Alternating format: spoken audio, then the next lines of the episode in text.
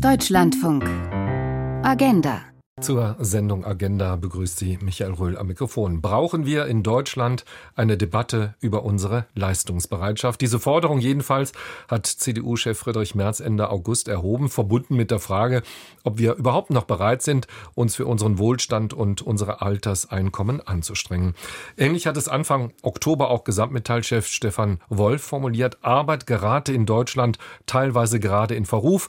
Unser hoher Wohlstand sei nicht selbstverständlich, sondern basiert basiere auf Leistung und die müsse wieder positiv dargestellt werden. Klar ist, unsere Wirtschaft tut sich gerade schwer im internationalen Vergleich. Gründe dafür gibt es viele, aber gehört auch eine mangelnde Leistungsbereitschaft dazu. Wenn derzeit in Deutschland über Arbeit diskutiert wird, dann geht es ja oftmals um die Vier-Tage-Woche. Da geht es äh, darum, alles möglichst bei vollem Lohnausgleich. Es geht um die junge Generation. Der Arbeitgeber nachsagen, sie sei eher an einer Work-Life-Balance interessiert, als daran, sich voll zu engagieren. Aber es geht auch um die ältere Generation, die nur noch zum Teil bereit ist, bis zum regulären Renteneintrittsalter zu arbeiten. Die Gefahr des wirtschaftlichen Abstiegs brauchen wir mehr Leistungsbereitschaft, unser Thema heute Morgen. Und da ist Ihre Meinung gefragt, auch Ihre Erfahrungen auch gefragt. Rufen Sie kostenfrei an 00800 4464 4464, die kostenfreie Telefonnummer 00800 4464 4464 oder Sie schreiben eine Mail und zwar an agenda.deutschlandfunk.de. Schreiben Sie gerne Ihre Telefonnummer dazu, falls wir Sie auch mit in die Sendung hineinnehmen sollen. Meine Gäste heute per Telefon zugeschaltet Dr. Stefan Wolf. Er ist der Präsident Gesamtverband Arbeitgeberverbände Metall und Elektroindustrie. Herr Dr. Wolf, guten Morgen. Guten Morgen. Und äh, hier bei uns im Studio ist Dr. Eike Winscheid-Profeta. Er ist Arbeitssoziologe bei der gewerkschaftsnahen Hans-Böckler-Stiftung. Hallo. Guten Morgen. Herr Wolf, vielleicht fangen wir mit dem an, was Sie ja auch medial auch schon dargestellt haben, nämlich die Frage, ob wir in Deutschland tatsächlich auch leistungsbereit sind. Wie lautet Ihre Antwort? Also ich glaube, die Leistungsbereitschaft hat deutlich abgenommen in den letzten Jahren. Äh, es war natürlich auch schwierig in Corona-Zeiten. Ja, äh, allerdings, wie gesagt, äh, ich sehe das Phänomen schon seit längerem. Es gibt junge Menschen, die sind sehr leistungsbereit. Auch in meinem eigenen Unternehmen habe ich das gesehen. Da habe ich viele junge Menschen, die Karriere machen wollen, die wirklich vorankommen wollen und die leistungsbereit sind. Aber es gibt leider immer mehr Menschen bei uns, die eben in einem Wohlstand aufgewachsen sind Ja, ich nehme jetzt mal meine Tochter, die wird 25 im Februar, ähm, die kennt eigentlich nur Wohlstand, ja. Ich meine, die ist auch leistungsbereit, ähm, aber es gibt eben viele, die in einer wahnsinnigen Wohlstandsgesellschaft aufgewachsen sind und das auch für selbstverständlich hinnehmen. Und äh, Wohlstand muss erarbeitet werden und das äh, ist auch in der Vergangenheit erarbeitet worden. Und wie gesagt, äh, ich glaube, dass die Leistungsbereitschaft deutlich abgenommen hat bei jungen. Nun haben Sie, Herr Wolf, eben die Corona-Zeit auch angesprochen. Gibt es da für Sie einen Zusammenhang zwischen sinkender Leistungsbereitschaft, die Sie diagnostizieren, äh, und äh, den Jahren der, der Corona-Infektion? Ja, ich glaube schon, dass es da äh, schon unsere Gesellschaft sich verändert hat, auch die Menschen sich verändert haben äh, über diese lange Zeit des Lockdowns. Äh, viele waren zu Hause, haben von zu Hause aus gearbeitet, haben das auch gut gemacht. Also viele, viele Menschen haben das sehr gut gemacht. Ähm, aber die Einstellung natürlich zur Arbeit und auch äh, zu, äh, sag ich mal, zeitlichen Einhalten von zeitlichen Themen und und und hat sich schon verändert. Also es ist alles, äh, sag ich mal, etwas äh, ähm, lockerer geworden. Das muss man schon klar sagen. Ich will jetzt nicht sagen, dass die Menschen weniger arbeiten. Die arbeiten schon auch, keine Frage, auch vom Homeoffice. Aber es ist alles, sage ich mal, lockerer geworden. Mhm. Und ich glaube, dadurch, äh, dass eben auch viele Regeln nicht mehr eingehalten werden müssen, äh, glaube ich, dass die Leistungsbereitschaft äh, deutlich gesunken ist. Nun haben Sie eben gesagt, das ist ein Trend, den Sie auch schon vor Corona festgestellt haben. Ähm, wie lange sehen Sie diese Entwicklung denn schon? Reden wir da von vier, fünf Jahren oder würden Sie sagen, nee, das ist schon durchaus auch ein längerer Trend? Ja, ja, also schon länger. Ich glaube, dass wir das schon die letzten zehn bis 15 Jahre schleichend erlebt erlebt haben. Also nicht so stark, wie wir es heute haben, aber das hat sich so nach und nach aufgebaut. Äh, viele äh, Menschen haben, sagen wir, andere Ansatzpunkte, ja, die sagen, Familie ist wichtig, ähm, Sport ist wichtig, Freizeit ist wichtig. Äh, also äh, die Koordinaten haben sich schon etwas verschoben. Mhm. Ja. Wenn ich mal schaue, äh, als ich angefangen habe in einer großen Anwaltskanzlei in Stuttgart, äh, da war klar, äh, dass man, wenn man Karriere machen möchte, 60 Stunden die Woche arbeitet. Und das war für mich auch normal und okay. Und äh, das ist heute völlig anders. Wenn Sie sagen, mangelnde, sinkende Leistungsbereitschaft, machen Sie das eher an der jungen Generation fest oder machen Sie das an allen Generationen fest? Nein, es ist, glaube ich, schon eher äh, die junge Generation, wobei ich muss noch mal sagen, es gibt da auch junge Menschen, die extrem leistungsbereit sind, die karriereorientiert sind. Äh, aber in der Summe sehen wir eben hier doch äh, einen, einen Rückgang an der Bereitschaft, äh, Arbeit zu leisten. Ähm, auch wenn ich mir jetzt anschaue, äh, die Forderung vier Tage Woche bei vollem Lohnausgleich, das sind eben Dinge, die sind nicht mehr leistbar bei uns. Und dann haben wir halt eine Abwanderung der Industrie. Ähm, und äh, das wollen wir ja wohl alle nicht, weil Industrie und äh, Arbeitsplätze und Arbeit in Deutschland äh, ist der Garant für Wohlstand. Nun lassen wir uns über, lassen Sie uns über diese, diese Diagnose erst mal reden. Herr Winscheid, Profeta, Arbeitssoziologe habe ich eben schon gesagt, der gewerkschaftsnahen Hans-Böckler-Stiftung. Eine These, eine Diagnose, die Sie so teilen?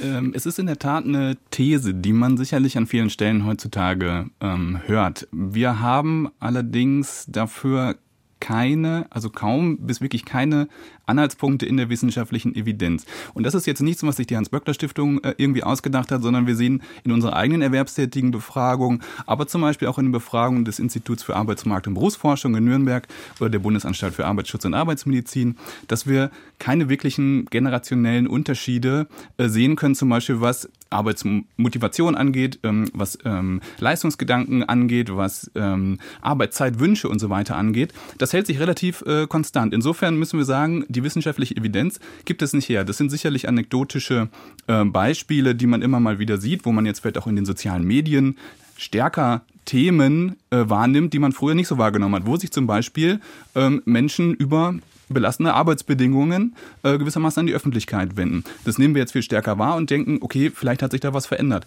Aber in der Breite ist das nicht der Fall. Und wir sollten das auf keinen Fall verwechseln, gewissermaßen, wenn wir jetzt inzwischen eine größere Offenheit haben, zum Beispiel auch belastende Arbeitsbedingungen zu thematisieren, sollten wir das doch wohlwollend aufnehmen. Denn davon können wir doch was lernen, wie wir gute und gesunde Arbeitsbedingungen beispielsweise gestalten können, um Menschen auch langfristig nachhaltig in Arbeit halten zu können. Ähm, Sie haben gerade gesagt, da wird vielleicht heute auch etwas offener angesprochen, was früher Babyboomer-Generation da haben 100 immer gewartet, äh, falls man selber sagt, oh, ich bin aber da unzufrieden mit dem, was ich da jetzt gerade auch mache. Ähm, ist das tatsächlich so, wie Herr Wolf gesagt hat, äh, bezogen auf die jüngere Generation, weil sie es sich vielleicht auch eher leisten kann, diese Themen anzusprechen? Jein. Also wir haben das die Thematisierung von Belastung in der Arbeit natürlich über alle Generationen hinweg. Das ist kein Thema, was nur junge Beschäftigte betrifft. Auch ältere Beschäftigte, die häufig, ähm, ähm, äh, wenn man sie fragt, äh, sagen, ich weiß gar nicht, ob ich überhaupt noch bis zur Rente durchhalte. Die haben diese Themen natürlich auch. Wie werden sie aber heute gespielt? Viel stärker durch soziale Medien. Und da haben wir natürlich diesen Bias, also diesen, äh, diesen Altersunterschied gewissermaßen, dass das viel mehr von jüngeren Menschen bespielt wird. Also haben wir den Eindruck gewissermaßen, dass dort jüngere Menschen sich anders verhalten würden. Aber in Befragungen, und deswegen kann ich immer nur sagen, wir müssen unbedingt auch in die wissenschaftliche Evidenz schauen. Da sind diese Unterschiede eigentlich nicht da. Und deswegen dort Generationen gegeneinander zum Beispiel auch auszuspielen, ist ähm, äh, also äh, gelinde gesagt nicht ungefährlich. Ähm, Herr Wolf, nachvollziehbar für Sie, dass man sagt, okay, in der Breite Wissenschaft mit wissenschaftlicher Evidenz draufgeschaut, kann man das nicht feststellen. Das ist vielleicht anekdotisch, äh, haben wir eben von Herrn Winscheid Profita gehört. Oder sagen Sie auch als, als Unternehmer, auch im Gespräch mit vielen anderen Unternehmerinnen und Unternehmern, nein, das ist schon auch in der Breite sehr, sehr deutlich spürbar. Ja, natürlich ist es in der Breite deutlich spürbar. Also wir haben bei Gesamtmetall 22.800 Mitgliedsunternehmen. Es sind insgesamt knapp vier Millionen Arbeitnehmerinnen und Arbeitnehmer, die bei diesen Unternehmen arbeiten. Und wir haben da sehr genaue Befragungen und ein sehr genaues Bild ja, über die Lage, wie sie sich entwickelt. Und ähm, ich habe, äh, wie gesagt, nichts gegen wissenschaftliche Untersuchungen, ähm, aber ich bin eher in der Praxis unterwegs. Und wenn Sie mit den Menschen eben sprechen und auch sich die Situation in den verschiedenen Unternehmen anschauen, ähm, dann zeichnet es eben ein anderes Bild. Also es sind viele Unternehmen heute, äh, die auch äh, zum Teil äh, Ausbildungsplätze nicht mehr besetzen können, weil auch die Qualität der Bildung Zeitpunkt so schlecht ist. Äh, wir haben in Deutschland äh, total versagt in der Bildungspolitik die letzten Jahrzehnte. Äh, wir haben viele junge Leute, die einfach auch kein Interesse mehr haben, die zum Teil auch nicht orientiert sind, die nicht wissen, was sie machen wollen, was sie machen können. Und insofern ist in der Praxis, sieht das aus meiner Sicht völlig anders aus. Ähm, wir wollen jetzt mal in die Praxis hineinschauen. Wir werden das im Laufe der Sendung danach auch noch ein weiteres Mal machen. Am Telefon ist jetzt Ingrid Obermeier-Osel. Frau Obermeier-Osel, ich grüße Sie erstmal. Äh, herzliches Grüß Gott, Dach Köln. Aus Bayern, wie man hört. Sie sind, äh, Sie sind Geschäftsführerin Holzwerk Obermeier und Sie sind Vizepräsidentin der IHK, Industrie- und Handelskammer München und, und Oberbayern. Was ist Ihre Erfahrung, sowohl als Unternehmerin, aber sicherlich auch als äh, Vizepräsidentin der IHK München und Oberbayern? Gibt es eine gesunkene, eine sinkende Arbeitsmoral, eine gesunkene Leistungsbereitschaft in Deutschland? Ja, die Situation in der Praxis ist tatsächlich so, dass es halt viele junge Menschen, wo wir ja bereits angesprochen haben, gibt, die heute äh, einfach äh, nach anderem trachten sozusagen, die nicht unbedingt da sind, äh, um, zu, um zu sagen, ich möchte jetzt 40 Stunden die Woche arbeiten, sondern die einfach äh, andere Schwerpunkte in ihrem Leben setzen. Und ich denke, äh, unsere ganze Situation, die wir haben, gerade im Bereich der Azubis, äh, Dr. Wolf hat es ja vorher angesprochen, wir sind tatsächlich tatsächlich in Situationen, wo wir einfach die Ausbildungsstellen entsprechend nicht mehr besetzen können mit jungen Leuten, weil das Interesse an der Ausbildung knapp ist. Sogar wir in Bayern mit einem relativ guten Ausbildungssystem äh, und äh, bei, im Bereich Industrie, Handel und Dienstleistung äh, verzeichnen enorme Rückgänge an Ausbildungsbereitschaft. Mhm. Nun sagen Sie, die junge Generation setzt andere Schwerpunkte. Das geht sicherlich, vermute ich mal, Richtung das, was man so als Work-Life-Balance bezeichnet. Würden Sie das so sagen? Genauso kann ich das mhm. unterstreichen. Mhm. Work-Life-Balance spielt heute eine ganz, ganz große Rolle äh, bei, bei jungen Kräften, die man einstellen will. Weniger äh, die Situation Karriere und Eigentum schaffen, sondern mehr, äh, was kann ich für mein Leben tun, für meine Gesundheit. Nun äh, hat ähm, Herr Wolf eben gesagt, als er angefangen hat als junger Anwalt, wenn ich das richtig im Ohr noch habe, 60 Stunden Woche könnte man ja auch hingehen, könnte sagen, ist denn das wirklich erstrebenswert? Fragezeichen. Also ähm, sehen Sie das nur negativ, dass da vielleicht auch andere Schwerpunkte gesetzt werden, oder sagen Sie, ähm, nee, vielleicht steckt auch was Positives drin. Vielleicht lebt diese, diese junge Generation, die jungen Generationen auch etwas aus, was wir als Babyboomer uns gar nicht leisten konnten?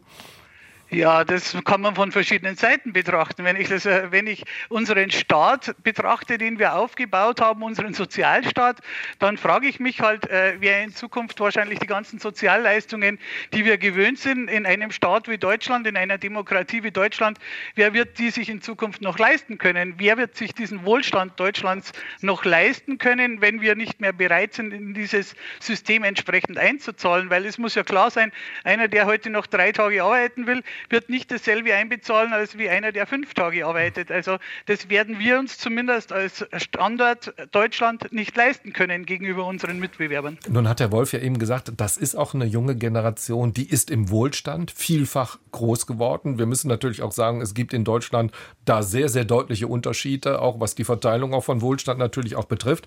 Ähm, sehen Sie das genauso? Ist, ist einer der Gründe dafür, dass es eine Generation ist, die schon in jungen Jahren, ich sage jetzt mal, eher satt durchs Leben gekommen ist?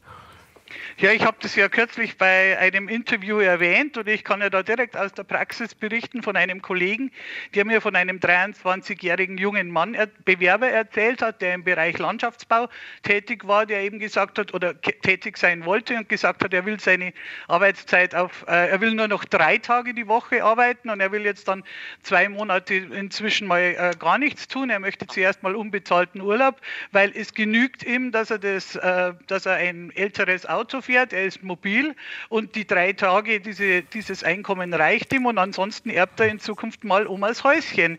Und das war seine Perspektive. Nun arbeiten Sie ja auch, wenn ich das richtig äh, verstanden habe, in Ihrem Unternehmen auch mit unterschiedlichen Mitarbeitenden zusammen, unterschiedlicher Nationalitäten. Sehen Sie da auch nochmal einen Unterschied, was die Leistungsbereitschaft äh, betrifft? Oder würden Sie sagen, nee, das ist insgesamt eine, eine Entwicklung, die wir da in Deutschland erleben und das bezieht sich jetzt nicht nur äh, auf deutsche Mitarbeitende, sondern die, die auch aus anderen Nationen zu Ihnen kommen? Richtig, wir haben ja sehr vielseitige äh, Beschäftigte aus verschiedenen Nationen. Und ich kann da nur dazu sagen, also dass eher die Leistungsbereitschaft bei anderen Nationen, die zu uns kommen, noch größer ist, weil einfach noch der Hunger nach Karriere, nach Weiterkommen, vielleicht auch nach einer, nach einer Wohnung. Ich kann jetzt hier auch von Flüchtlingen sprechen, die wir beschäftigt haben mittlerweile, also Flüchtlinge, die in den Arbeitsmarkt in, integriert wurden. Und diese Leute, die sind schon noch hungrig und möchten auch in Zukunft sozusagen vielleicht eine eigene Wohnung sich schaffen können, wo sie nicht in einer äh, gemeinsamen Unterkunft oder dergleichen sind. Da ist die nach einer gewissen Integration, die der Klein- und Mittelstand natürlich entsprechend erbringen kann, das ist nicht für jedes Großunternehmen möglich, äh, merkt man schon, dass dann auch irgendwo die Leistungsbereitschaft und die Freude an der Arbeit entsprechend größer ist. Frau äh, Obermeier-Osel, herzlichen Dank erstmal, dass Sie uns von Ihren Erfahrungen auch geschildert haben, die wir jetzt gerne natürlich auch nochmal aufgreifen in der Runde. Alles Gute nach Bayern. Vielen Dank, vielen Dank. Herr Winscheid, Profita, nun haben wir einige Stichworte gehört, über die wir sprechen müssen. Die junge Generation in Anführungszeichen setzt andere Schwerpunkte. Ist das etwas, was Sie auch als Wissenschaftler so erstmal auch bestätigen können? Ist dem so? Ähm, wir müssen sicherlich ähm, zwei Dinge unterscheiden. Das eine ist, ähm, dass wir äh, vielleicht Unterschiede im Anspruchsdenken oder Anspruchshaltung von Beschäftigten irgendwo identifizieren wollen. Und das andere ist, dass wir versuchen wollen, rauszukriegen, was sind die gewinnbringenden Arbeitsbedingungen, Arbeitsarrangements von morgen, die uns Beschäftigung beispielsweise sichern und damit auch Produktivität. Und das eine ist, dass wir gesagt haben, wir können nicht so sehr die Unterschiede in der Anspruchshaltung feststellen. Auch ähm, Beschäftigte in anderen Generationen wünschen sich mehr Zeit für sich, mehr Zeit für ihre Familie beispielsweise, um Vereinbarkeitsthemen besser in den Griff zu bekommen. Oder auch Zeit für individuelle Regeneration. Ich hatte gerade eben schon gesagt, das Thema Gesundheit ist an der Stelle nicht zu unterschätzen. Menschen werden ja ähm, zwischen dieser Doppelbelastung häufig aufgerieben, insbesondere mal Eltern und Mütter. Ähm, und wir brauchen gewissermaßen, um auch in Zukunft Fachkräfte sichern zu können, ähm, bessere, gute, gesunde Arbeitsbedingungen. Denn wir sind auch schon heute auf einem extrem hohen Krankenstand. Das heißt, das, was jetzt gerade eben gesagt wurde, der Wohlstand, ähm, äh, den wir sozusagen uns erarbeitet haben, der basiert natürlich auch auf der Inkaufnahme gewissermaßen eines sehr, sehr hohen, auch inzwischen psychischen Krankenstands. Das heißt, wie kommen wir von da weg? Wo müssen wir da ansetzen, äh, um da eine Verbesserung herzustellen? Und das können natürlich Themen der Work-Life-Balance sein. Mhm. Ähm, Herr Wolf, ähm, ich greife jetzt mal gestern, noch, was habe ich in der Zeitung gelesen, Institut für Arbeitsmarkt und äh, Berufsforschung da wird darüber gesprochen, dass ähm, sich doch eine Mehrheit, 49 Prozent der Frauen, 58 Prozent der Männer wünschen, dass die Arbeitszeit verringert wird. Und dann schreibt das IAB, insgesamt seien die gewünschten Arbeitszeiten über die Jahrzehnte bemerkenswert stabil geblieben. Das spricht ja schon eher dafür, dass dieser Wunsch, weniger zu arbeiten, möglicherweise auch schon wesentlich länger auch äh, in Deutschland vorhanden ist eventuell jetzt von der Jugend, von der jungen Generation ausgelebt werden kann, weil es eben wenig Alternativen, Konkurrenten auch gibt. Also das kann schon sein, keine Frage. Aber Sie müssen einfach sehen, dass wir in Deutschland natürlich äh, jetzt, wenn ich die Metall- und Elektroindustrie nehme, mit 35 Stunden die geringste Arbeitszeit haben weltweit überhaupt. Ja. Und äh, ich meine, ich habe ja bis 30.06. einen großen weltweit agierenden Konzern geleitet als CEO und wir haben äh, viele äh, Tochtergesellschaften weltweit. Und wenn ich äh, mir die jungen Inder anschaue, äh, die sind heiß, die sind richtig motiviert, die wollen was erreichen. Ja die sind äh, dort vielleicht auf einem Stand, wie Menschen äh, bei uns in den 60er Jahren waren, äh, die Deutschland wieder aufgebaut haben und die diesen Wohlstand auch geschaffen haben und ermöglicht haben. Und äh, man muss einfach sehen, äh, das äh, hat mir gut gefallen, äh, was die Dame aus Bayern vorher gesagt hat. Ja, äh, der Wohlstand kommt eben nicht von ungefähr und der ist nicht äh, auf Dauer da. Und äh, wenn ich mich eben auf das Häuschen der Oma verlasse, dass ich das dann irgendwann mal erbe und damit meinen Lebensunterhalt bestreite, ähm, dann wird äh, dieser Staat in seiner Form, wie er organisiert ist, nicht mehr funktionieren. Wenn er funktioniert aufgrund von Steuereinnahmen, auch von Steuereinnahmen durch die Industrie, wenn Industrie gut verdient, gute Gewinne macht, dann äh, kommen, kommen, kommen Gelder rein und das äh, ist eben diese, das, die Grundlage der sozialen Marktwirtschaft. Und wir brauchen natürlich auch die Sozialsysteme. Es sind viele Menschen, die eben in den Ruhestand gehen, die versorgt werden müssen. Das ist alles äh, aus meiner Sicht ein unglaublich tolles System, was wir in Deutschland haben, aber es muss finanziert werden. Und es ist in der Vergangenheit finanziert worden durch eine gut florierende Industrie äh, und durch Arbeit, dass Menschen Arbeit geleistet haben in diesen Industrieunternehmen. Und äh, nur so funktioniert dieses System. Das gerät aus dem Gleichgewicht, wenn wir hier äh, Veränderungen sehen. Über die, die Folgen und Konsequenzen auch solch einer wieder in Anführungszeichen gesagt, Arbeitseinstellung. Darüber werden wir sicherlich im Laufe der Sendung auch noch reden. Ähm, Herr Winscheid Profita, was eben auch nochmal ähm, die Frau Obermeier-Osel gesagt hat, ist, der, der, der jungen Generation, die bei ihr im Betrieb anfangen oder auch im Umfeld, denen reicht weniger, die brauchen gar nicht mehr so viel. Ist das so, dass es da auch durchaus einen finanziellen Verzicht gibt, wenn dafür die Balance zwischen, zwischen Arbeit und Privatleben und Freizeit stimmt? Ja, das ist ganz interessant. Wir haben inzwischen in vielen Branchen ähm, ganz spannende, innovative Arbeitsarrangements und Arbeitszeitarrangements, wo es zum Beispiel individuelle Wahlmöglichkeiten gibt. Da gibt es zum Beispiel die Möglichkeit, ähm, statt einer Gehaltserhöhung zusätzliche Urlaubs- und freie Tage zu wählen. Das wird sehr, sehr gerne in Anspruch genommen oder ähm, gewissermaßen gewählt, äh, einfach weil daraus die Möglichkeit äh, entspringt, eine verbesserte Vereinbarkeit zu Hause zu gewährleisten, mehr freie Zeit für sich und die Familie zu haben. Das ist aber auch wiederum etwas, was ähm, über alle Generationen hinweg der Beschäftigten breiten Zuspruch findet. Deswegen gewinnen diese Wahlmöglichkeiten in verschiedenen Branchen äh, an Verbreitung. Und nochmal, wir haben nicht einen Hinweis in der wissenschaftlichen Evidenz, dass es da generationelle Unterschiede gibt. Wir haben seit Jahren stabile oder seit Jahrzehnten stabile Werte auch in den Überstunden beispielsweise, die jedes Jahr geleistet werden. 2022 waren es wieder über eine Milliarde, davon über die Hälfte unbezahlt. Das ist ja nun nicht nichts, was gewissermaßen auch für eine große Leistungsbereitschaft spricht. Und da sind alle Altersgruppen von Beschäftigten daran beteiligt, die ähm, gewissermaßen da Leistungswillen und Leistungsbereitschaft auch zeigen. Die Gefahr des wirtschaftlichen Abstiegs. Brauchen wir mehr Leistungsbereitschaft in Deutschland? Unser Thema noch bis halb zwölf in der Sendung äh, Agenda. Sie können kostenfrei anrufen, können uns Ihre Meinung, auch Ihre Erfahrung schildern oder Sie schreiben uns äh, eine Mail 00800 4464 4464 lautet die kostenfreie Telefonnummer 00800 4464 4464 und die Mailadresse lautet agenda deutschlandfunk.de und wir melden uns zurück nach den Nachrichten mit der Sendung Agenda.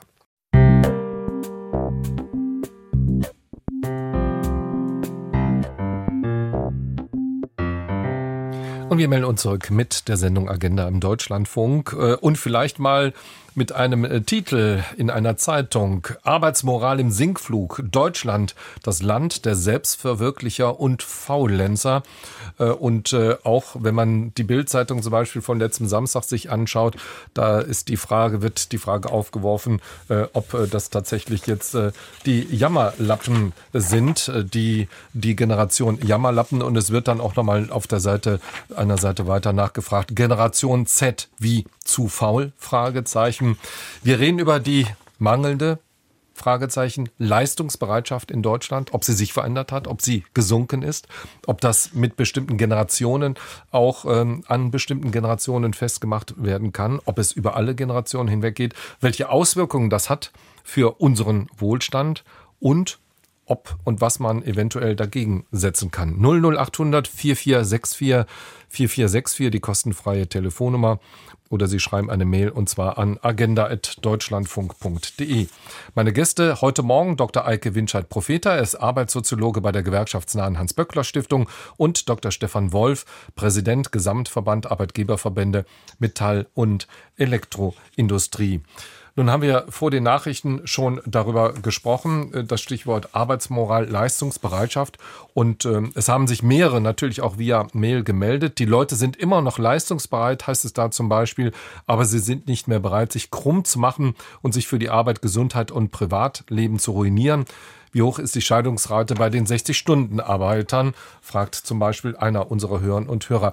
Deswegen auch nochmal, Herr Wolf, die Frage an Sie. Sie haben ja gesagt, okay, am Anfang 60-Stunden-Woche. Ich vermute mal, Sie waren, haben Sie eben ja auch selber gesagt, CEO eines international weltweit agierenden Unternehmens. Ist das immer erstrebenswert, so viel zu arbeiten? Das ist letztendlich eine persönliche äh, Entscheidung, äh, ob ich äh, über die, sage ich mal, maximale Arbeitszeit hinaus. Wir haben ja äh, Arbeitszeitgesetze in Deutschland, die eben maximale Arbeitszeiten pro Woche vorschreiben. Äh, und wenn ich das selber persönlich möchte und will, und ich hatte auch, wie gesagt, in meinem Unternehmen viele junge Leute, ambitionierte Leute, die auch sehr, sehr viel gearbeitet haben, weil es ihnen einfach Spaß gemacht hat. Und ich will nochmal den Begriff Work-Life-Balance sagen, der ja schon öfters jetzt hier gefallen ist. Äh, ich finde den ganz schrecklich, diesen Begriff, weil er impliziert, dass Work schlecht ist und Life gut ist. Und äh, man muss einfach sehen, was sind die beiden großen Blöcke, äh, die die Menschen haben am Tag in den 24 Stunden. Das ist einmal Schlafen und einmal Arbeiten. Und wenn ich dann äh, versuche äh, zu implizieren, dass äh, Work, also dieser zweite große Block, neben dem Schlafen in den 24 Stunden, dass das schlecht ist, äh, dann halte ich das auch äh, von der, von der ganzen Intention für schlecht, auch von dem, was man vermittelt, äh, für schlecht. Arbeit kann sehr erfüllend sein. Ich finde, Arbeit bedeutet doch auch gesellschaftliche Teilhabe. Das bedeutet, mit Menschen zusammenzukommen, äh, sich mit Menschen unterhalten zu können, zusammen in Teams was machen zu können, was gestalten zu können, ähm, Erfolge zu erleben, Erfolgserlebnisse zu bekommen. Man hat auch mal Misserfolge. Das gehört auch dazu im Leben. Ja, äh, das ist beim Arbeiten dann auch manchmal so der Fall. Aber im Großen und Ganzen kann doch Arbeit unglaublich erfüllend sein. Und äh, das jetzt in eine Ecke zu stellen, das stört mich einfach. Und nicht den jungen Leuten zu vermitteln und zu sagen, wenn ihr was leistet, wenn ihr arbeitet, dann habt ihr da auch eine Erfüllung, ihr habt äh, da eine gesellschaftliche Teilhabe, ihr könnt was erreichen im Leben, könnt Erfolge erzielen. Ähm, und äh, das ist aus meiner Sicht extrem wichtig. Und deswegen muss auch äh, Leistung wieder mehr zählen bei uns in der Gesellschaft und auch in der Industrie und überhaupt äh, in unserem Land. Ähm, also wenn ich sehe, dass man jetzt äh, die äh, bei den Bundesjugendspielen das abschaffen will, dass da gemessen wird und äh, dass äh, beim Weitsprung gemessen wird und und und. Ja. Also ich war nie der Leichtathlet unter dieser Sonne. Ich habe äh, keine Siegerurkunde und auch keine äh, Ehrenurkunde bekommen bei, dem, bei den Bundesjugendspielen als Jugendlicher. Aber es war für mich jedes Jahr dann doch ein Anreiz da, zu sagen, vielleicht schaffe ich es doch, so eine Siegerurkunde zu bekommen. Ich glaube, diese Einstellung, die muss sich wieder deutlich stärker bei uns durchsetzen und implementieren, äh, dass äh, Leistung eben zählt und Leistung auch zu Erfolgen führt und schön sein kann. Stefan Krabbes ist jetzt am Telefon, ruft aus Sachsen-Anhalt an. Herr Krabbes, erstmal guten Morgen Ihnen. Guten Morgen, Herr Röhl. Haben, haben Sie mit Guten diesem Morgen, Begriff Work-Life-Balance auch so Ihr Problem, wie wir es gerade bei, bei Herrn Wolf gehört haben? Mm, ich glaube, was Herr Wolf gesagt hat, da kann man teilweise zustimmen und teilweise äh, widersprechen. Natürlich kann Arbeit sehr erfüllend sein, aber das kommt natürlich dann auch immer auf die jeweilige Arbeitgeberin beziehungsweise den jeweiligen Arbeitgeber an. Ich meine, natürlich äh, ist äh, in einem Beruf, der erfüllend ist, ähm, ist das ein ähm, ist, äh, erstrebenswerter Zustand. Ähm, jetzt weiß ich aber nicht, ob das in jedem Handwerksbetrieb auch immer so der Fall ist. Ich weiß nicht, ähm, ob äh, man dem mein Vater ist Klempner, ob man ihm was von Work-Life-Balance erzählen soll. Und ähm, ich sehe das nicht so ganz, was, äh, was, worauf Herr Wolf da hinaus will. Sehen Sie denn eine ähm, sinkende Leistungsbereitschaft in Deutschland? Stellen Sie das auch bei, bei sich vor Ort in Ihrem Umfeld fest oder sagen Sie, nein, also da ist bei mir in meinem Umfeld gar nicht zu spüren? Nein, also ich glaube, dass alle meine Freunde gerne arbeiten und auch gerne, äh, gerne arbeiten gehen. Ähm, was ich aber sehe, ist natürlich, dass Arbeit an sich kein Selbstzweck ist. Also Menschen wollen natürlich äh, auch leben, wollen sich selbst mehr in den Mittelpunkt äh, rücken, wollen mehr Flexibilität, wollen mehr Zeit für die Familie und für die Freunde haben. Und es gibt natürlich auch eine Veränderung, dass man anders als, weil der Wohlstandsbegriff vorhin schon erwähnt worden ist, der hat sich natürlich verändert. Ähm, die Generation, der, also meine Generation, ich bin jetzt 36, ich weiß jetzt nicht, aber ich glaube, mehrheitlich teilen wir nicht äh, den Wunsch des Eigenheims und des Autos. Mehrheitlich wollen wir Zeit und Erlebnisse haben und ähm, das lässt sich, ähm, glaube ich, für mich einfach besser dadurch realisieren, indem wir bessere Arbeitsbedingungen, mehr Flexibilität haben.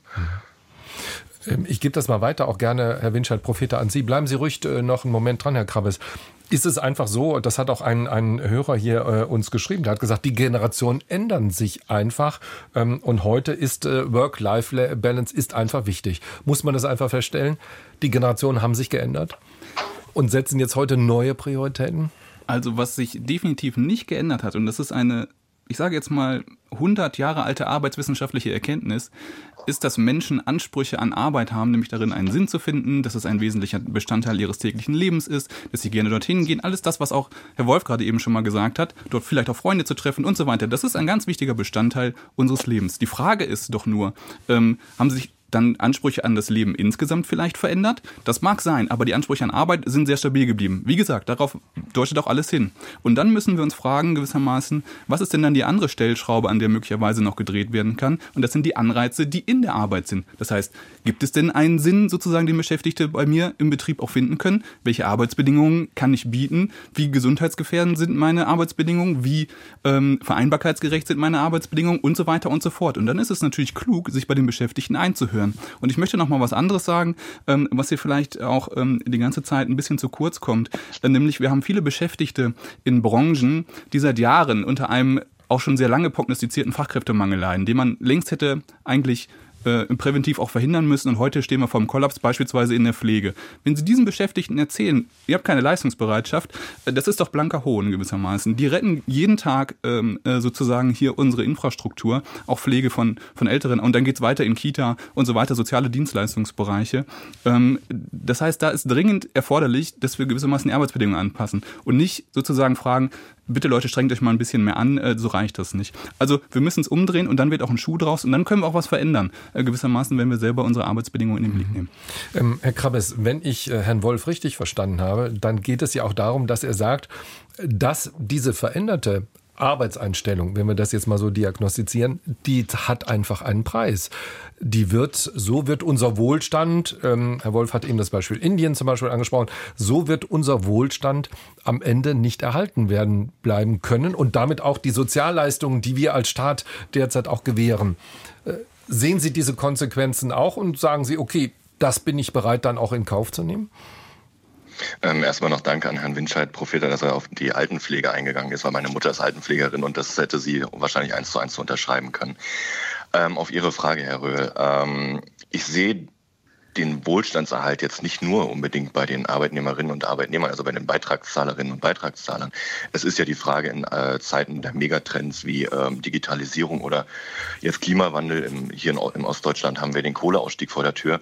Ähm, wie stellt sich der Sozialstaat darauf ein? Also müssen jetzt nur die Beschäftigten darauf Antworten finden oder gibt es politisch eine Antwort darauf, die Arbeitszeit generell zu senken und dann bei, natürlich, ich finde das äh, vollkommen gerechtfertigt bei vollem Lohnausgleich.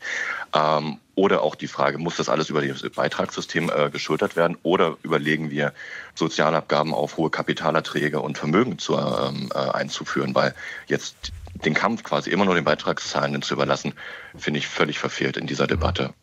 Herr Wolf, wollen Sie kurz darauf eingehen, auf Herrn Krabbes? Ja, also ähm, es ist ja nicht so, dass nur die Beitragszahlenden in die Sozialsysteme einzahlen, sondern die Arbeitgeber zahlen ja auch ein. Also es ist ein 50-50 äh, Beitrag, der geleistet wird. Und ähm, letztendlich ist es so, dass ich glaube, wir brauchen eine äh, gute und funktionierende Industrie, äh, die entsprechende Erträge erwirtschaftet und aus diesen Erträgen ja auch entsprechende Unternehmenssteuern bezahlt. Wir haben die höchsten Unternehmenssteuern weltweit. Ja. Also insofern leistet, glaube ich, äh, leisten die Unternehmen und auch Unternehmerinnen und Unternehmer leisten relativ viel äh, für diesen Sozialstaat. Und das Geld kann eben halt nur einmal verteilt werden wenn wir keine entsprechenden Erträge erwirtschaften in der Industrie, ähm, dann äh, sinken natürlich die Unternehmenssteuern und damit auch die Zuschüsse äh, in äh, die Sozialkassen. Also dieses System funktioniert nur dann, wenn wirklich äh, entsprechend auch Erträge erwirtschaftet werden. Und das machen viele Arbeitnehmerinnen und Arbeitnehmer heute, keine Frage. Ähm, die engagieren sich auch.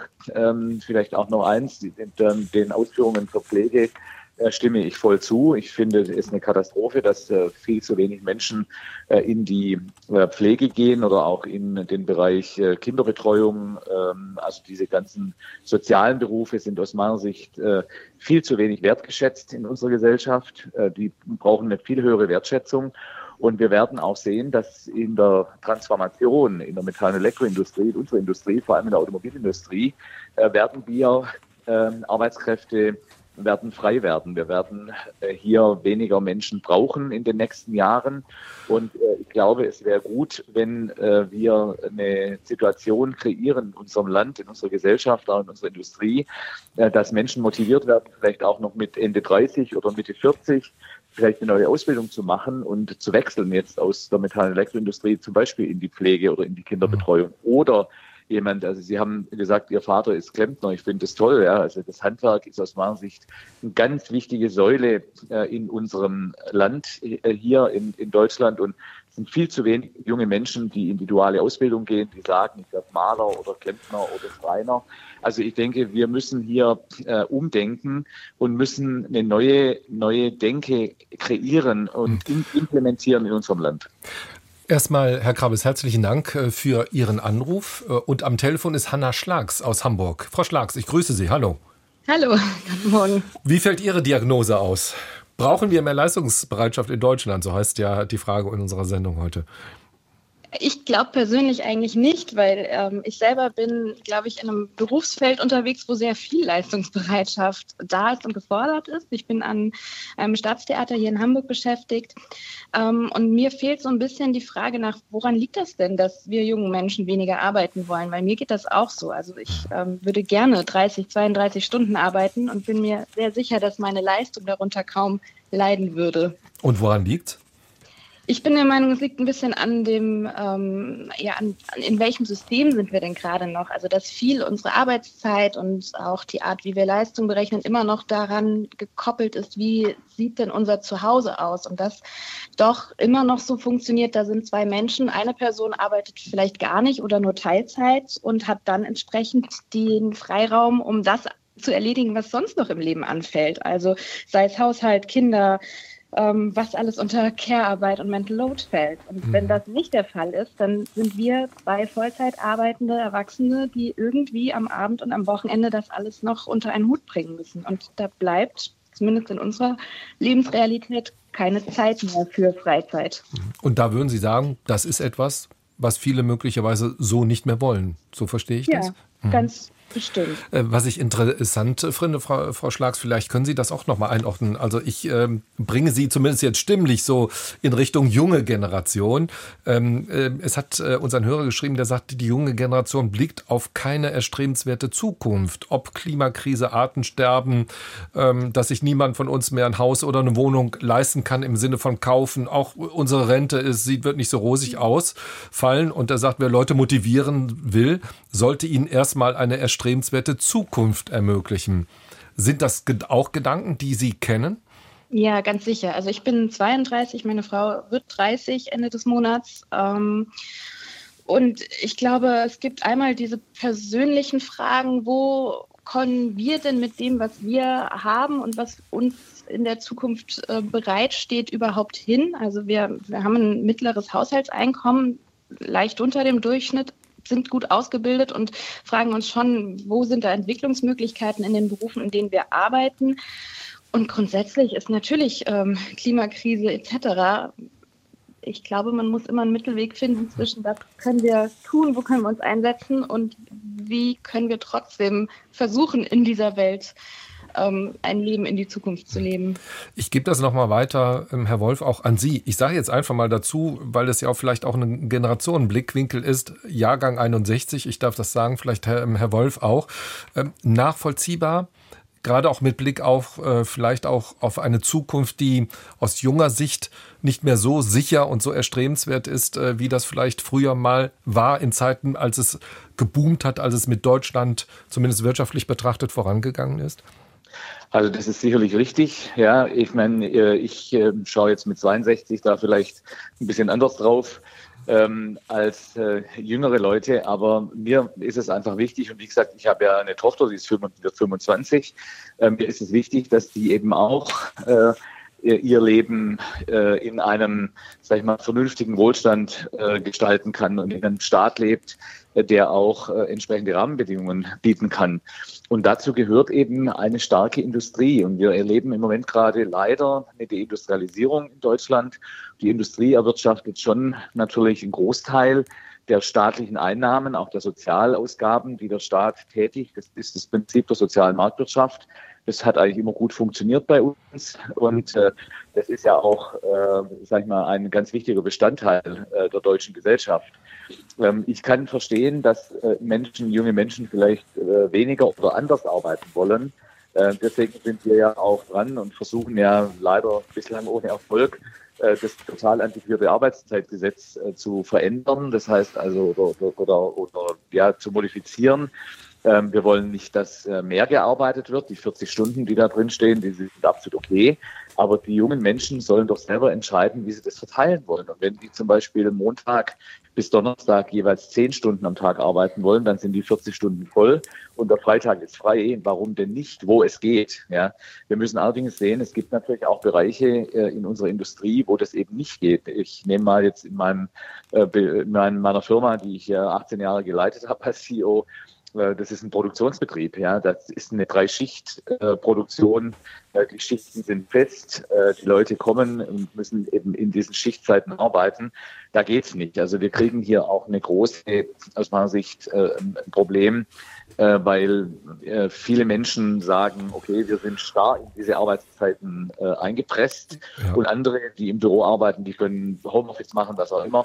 Aber ähm. in der Summe, glaube ich, ist es wichtig, dass wir äh, zu einem Punkt kommen, wo Menschen flexibel arbeiten können, aber nicht weniger arbeiten, mhm. sondern gleich arbeiten, aber eben flexibler und selber entscheiden können, wann sie arbeiten und wie sie arbeiten und wo sie arbeiten.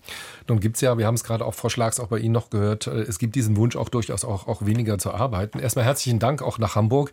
Ähm, woran liegt's, hat Frau äh, Schlags eben gesagt, Herr Winscheid-Profeta, ich gebe es jetzt auch mal in Ihre Richtung, ähm, dass, dass vielleicht äh, die, die junge Generation äh, sagt, wir, wir setzen da andere, andere Schwerpunkte in unserem Leben. Was wir gehört haben in der Sendung ist, die sind im Wohlstand groß geworden. Ich sage es mal mit meinen Worten, die sind ganz schön satt, äh, die werden auch eine Menge erben. Äh, was wir gehört haben, ist jetzt gerade auch nochmal, da ist auch so eine Zukunftsperspektive, wo sich vielleicht der eine oder andere fragt, warum soll ich mich tatsächlich da auch so einsetzen? Es geht um diese Balance zwischen Arbeit und, und Privatleben, sage ich jetzt mal zumindest, wo auch Frau Schlags eben gesagt hat, wenn man beide voll arbeitet, dann wird das ins Wochenende hineingedrückt oder in den Abend auch hineingedrückt. Sehen Sie weitere Gründe dafür, warum heute vielleicht die jungen Generationen sagen, nee, wir setzen da andere Ziele für uns? Ja, da ist ja was ganz, ganz Wichtiges angesprochen worden, nämlich das, was ich vorhin auch schon mal versucht habe anzudeuten, diese Trennung zwischen Ansprüche an Arbeit, die eigentlich über die Zeiten stabil geblieben sind, und die Ansprüche vielleicht auch oder die Lebensorientierung insgesamt, also Ansprüche an, an Lebensführung, die sich geändert haben. Denn heute wissen wir ja sehr viel besser als vielleicht noch vor 10, 20, 30, 40, 50 Jahren, äh, was gewissermaßen diese wirtschaftliche Entwicklung insgesamt für unsere Gesellschaft bedeutet. Also Stichwort Klimawandel und so weiter. Das nehmen natürlich Menschen auf. Und das heißt, sie sehen in ihre Zukunft und fragen sich, ist das etwas, was noch gangbar ist. Und bei vielen jungen Menschen, anders vielleicht als bei älteren äh, Generationen gewissermaßen, die natürlich anders sozialisiert worden sind, anders aufgewachsen sind, äh, hatte es vielleicht eine größere Bedeutung. Ich will das gar nicht flächendeckend und allgemeingültig ähm, irgendwie sagen, äh, aber äh, das ist vielleicht stärker im Bewusstsein und deswegen gibt es solche Orientierungen, wie äh, die Anruferin gerade ähm, äh, gesagt hat. Und dann ist doch logischerweise auch irgendwie die Schlussfolgerung, wie passt denn Arbeit als ein Teil meines Lebens dazu? Und deswegen bin ich ganz bei Work-Life-Balance, also finde ich jetzt kein dramatisches Wort, aber gewissermaßen, wir sollten das nicht trennen und Arbeit ist damit damit auch nicht irgendwie abgewertet oder sowas, sondern es ist ein Teil unseres Lebens. Und ähm, äh, jüngere Menschen haben aufgrund ihrer veränderten Lebensorientierung vielleicht dann auch äh, andere Ansprüche gewissermaßen, was Zeit und Zeitverfügbarkeit angeht. Und dann, wenn ich das noch kurz sagen darf, haben meine Kollegin Yvonne Lott und ich ähm, eine Studie gemacht zum, zur Vier-Tage-Woche in Deutschland. Und da kommen nämlich auch diese Ansprüche nochmal raus, ähm, die sich dann aber auch wieder auf alle Beschäftigten ausbreiten. Äh, gewissermaßen, dieser Wunsch nach Arbeitszeitverkürzung ist sehr, sehr verbreitet. Und das haben auch andere Studien gezeigt, dass das ein großer Wunsch ist. Zoe Nogay ist jetzt äh, bei uns äh, am Telefon. Frau Nogay, erstmal guten Morgen. Guten Morgen. Selbstständige Unternehmensberaterin, Buchautorin. Ich darf vielleicht dazu sagen, auch 26 Jahre alt, um das auch mal von der Generation her auch noch mal ähm, einzuordnen. Wie bewerten Sie das? Sie haben sicherlich auch die Sendung verfolgt bisher, was wir mittlerweile und bisher besprochen haben. Gerade natürlich mit Blick auch auf eine jüngere Generation, die vielleicht auch andere Ansprüche stellt, wobei wir ja gerade auch nochmal von Herrn Winscheid, Propheter, gehört haben, der Wunsch weniger zu arbeiten, der geht durch alle Generationen hindurch. Würde ich definitiv auch so unterschreiben. Und was ich, glaube ich, den letzten Argumenten gerne hinzufügen würde, ist, es geht eigentlich weniger um eine Arbeitszeitverkürzung in dem Sinne, sondern vielmehr eine Ergebnisorientierung, wonach der Wunsch eben schlägt. Also weniger dieses, ich muss jetzt hier 40 Stunden im Büro sitzen, als vielmehr, warum sitze ich denn im Büro und warum ist das an eine Zeit gekoppelt? Ähm, ich glaube, das ist was, was mir ein bisschen in der Diskussion noch gefehlt hat, dass wir uns wegbewegen von dem von der Zeit als äh, Leistungsmesser. Mhm. Aber das funktioniert natürlich würde ich jetzt mal sagen, spontan nur in den Bereichen, wo man sich das leisten kann, wo man kreativ tätig äh, sein kann. Wenn man jetzt Richtung Industrie oder sowas denkt und die Produktion, die industrielle Produktion, da geht es ja schon um, Herr Wolf hat eben gesagt, Drei-Schichten-Prinzip und so weiter. Da muss natürlich und spielt die Zeit ja durchaus auch eine Rolle, oder? Absolut. Also diese ganze New Work-Debatte muss man auch mal trennen nach diesen ganzen luxuriösen, ich sag mal, Bürojobs, wie es eben auch meiner ist. Ähm, ich weiß nicht, wie viele in der Runde auch da zustimmen können, aber wir haben da einen Luxus, der ist, der, den brauchen wir gar nicht zu diskutieren. Wenn man jetzt irgendwo in der Fabrikhalle steht, am Band steht, irgendwas tatsächlich mit den Händen macht, ist das nochmal was komplett anderes. Aber in den allermeisten Fällen dreht sich ja die New York-Debatte auch nicht um diese Berufsbilder. Mal abgesehen davon, dass aber auch da sich einiges verändern wird. Ähm, wobei ich da jetzt natürlich in dem Bereich nicht die Expertin bin, ähm, es wird perspektivisch viel stärker um kreative Tätigkeiten gehen, weil sehr viel mehr automatisiert und ähm, einfach ausgelagert werden kann. Und deswegen wird das mehr die Tätigkeit, die in den Fokus gerät, die man dann eben entsprechend auch anders messen müsste. Herr Wolf, ähm, ist das nachvollziehbar, für Sie nachvollziehbar, dass doch weitaus mehr wie KI und so weiter in Richtung Automatisierung geht und dieser kreative Teil vielleicht dann uns Menschen obliegt, wenn ich das mal so sagen darf. Wir haben noch eine knappe Minute, deswegen vielleicht erstmal jetzt an dieser Stelle eine kurze Antwort. Ja, absolut sehe ich genauso. Ähm, das wird sich dahin entwickeln. Und äh, wie gesagt, äh, es ist absolut richtig, was äh, sie gesagt hat, dass wir, das ist ein Luxus, wie viele Menschen heute arbeiten. Und ähm, ich glaube, dass ähm, wir, wie gesagt, das ähm, äh, hier eine Spaltung auch kriegen bei uns in der Gesellschaft, weil eben Produktion was anderes ist wie Homeoffice. Mhm. Ja. Und das spüren wir heute schon, dass es da auch zu Auseinandersetzungen kommt und zu äh, gewissen Themen kommt, die äh, aus meiner Sicht nicht wünschenswert sind. Und man wird sich das natürlich auch leisten können müssen, äh, wenn man zum Beispiel absolut. sagt, ich will weniger arbeiten. Brauchen ja, wir mehr Leistungsbereitschaft in Deutschland? Unser Thema noch bis halb zwölf. Wir melden uns zurück auch da nach den Nachrichten. Ich nenne jetzt hier nochmal die kostenfreie Telefonnummer 00800 4464 4464. Sie können gern weiter anrufen oder eine Mail schreiben an agenda.deutschlandfunk.de. Und von Nogai bleiben Sie gerne noch bei uns und wir werden nach den Nachrichten dann weiterreden. Deutschlandfunk Agenda Die Gefahr des wirtschaftlichen Abstiegs brauchen wir mehr Leistungsbereitschaft in Deutschland. Unser Thema noch bis halb zwölf in der Sendung Agenda mit Michael Röhl am Mikrofon und mit folgenden Gästen. Zoe Nogai ist noch bei uns. Sie ist äh, selbstständige Unternehmensberaterin und Buchautorin.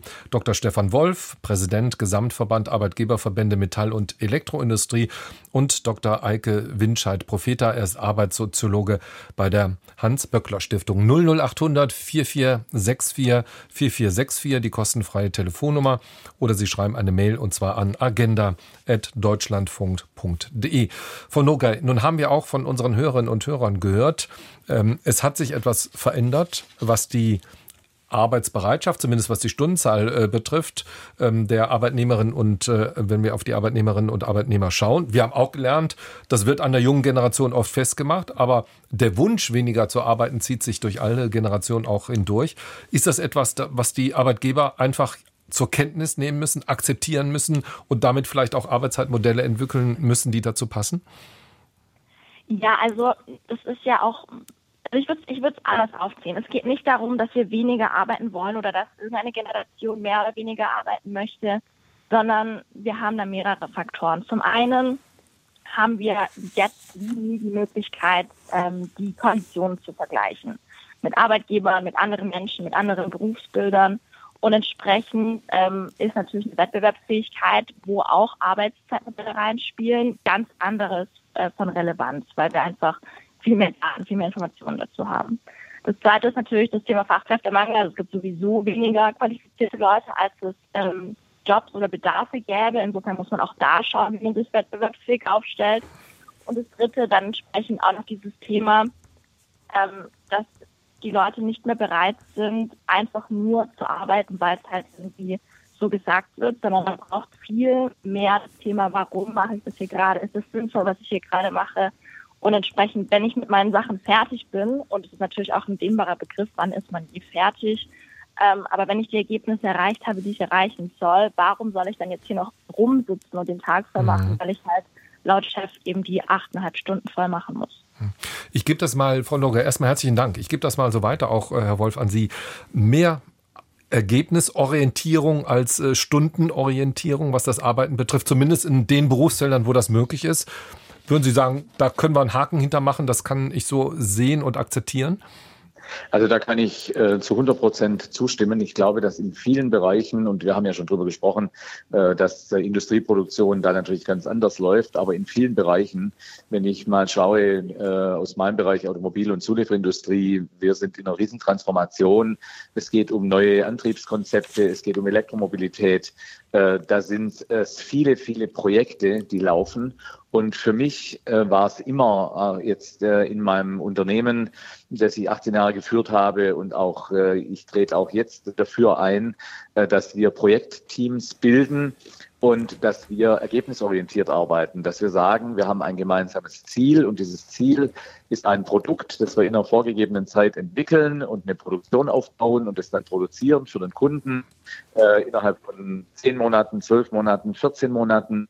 Und wenn dieses Team dieses gemeinsame Ziel hat und dieses Ziel dann auch erreicht und die Leute dann äh, 30 Stunden oder 32 Stunden die Woche arbeiten, dann ist mir das ehrlich gesagt gänzlich egal. So, mhm. das, das Ziel zählt, ja. Und ich glaube, wir müssen uns viel stärker dahin entwickeln. Aber äh, leider hat unser Bundesarbeitsminister ja andere Themen im Kopf. Der will äh, punktgenau, dass wir Arbeitszeiten aufzeichnen, dass äh, die Mitarbeiter, die vielleicht in der Entwicklung sind, die im Vertrieb sind, die draußen sind, an der Front, dass wir ihre Stunden aufzeichnen, aufschreiben, dass wir die dann nachtragen äh, in unseren digitalen Systemen, dass alles genau erfasst wird. Und das ist genau das, was junge Leute nicht wollen. Die wollen nämlich eben genau diese Flexibilität und mhm. diese Freiheit haben. Äh, und äh, da, wie gesagt, ist leider unsere Bundesregierung gerade auf einem völlig anderen Weg. Herr Winscheid, Profiter, wenn wir nochmal über den, ich sage jetzt mal, den gewollten, gewünschten vielleicht über alle Generationen hinweg gewünschten Zeitwohlstand, wenn wir darüber reden, nochmal. Ist das nicht auch etwas Normales, was vielleicht auch in anderen Gesellschaften festzustellen ist, dass dann, wenn der materielle Wohlstand einmal da ist, dass dann andere Dinge in den Vordergrund treten, dass man sagt, okay, jetzt ist mir Zeitwohlstand wichtiger, wo mein Leben zumindest finanziell einigermaßen abgesichert ist? Jein, also auch da müssen wir doch sagen, ähm, Wohlstand ist etwas, was wir jeden Tag erarbeiten müssen. Ähm, das ist ja nichts Feststehendes und dann ist das für alle Zeit da und dann können wir jetzt irgendwie gucken, was wir sonst mit unserer Zeit tun.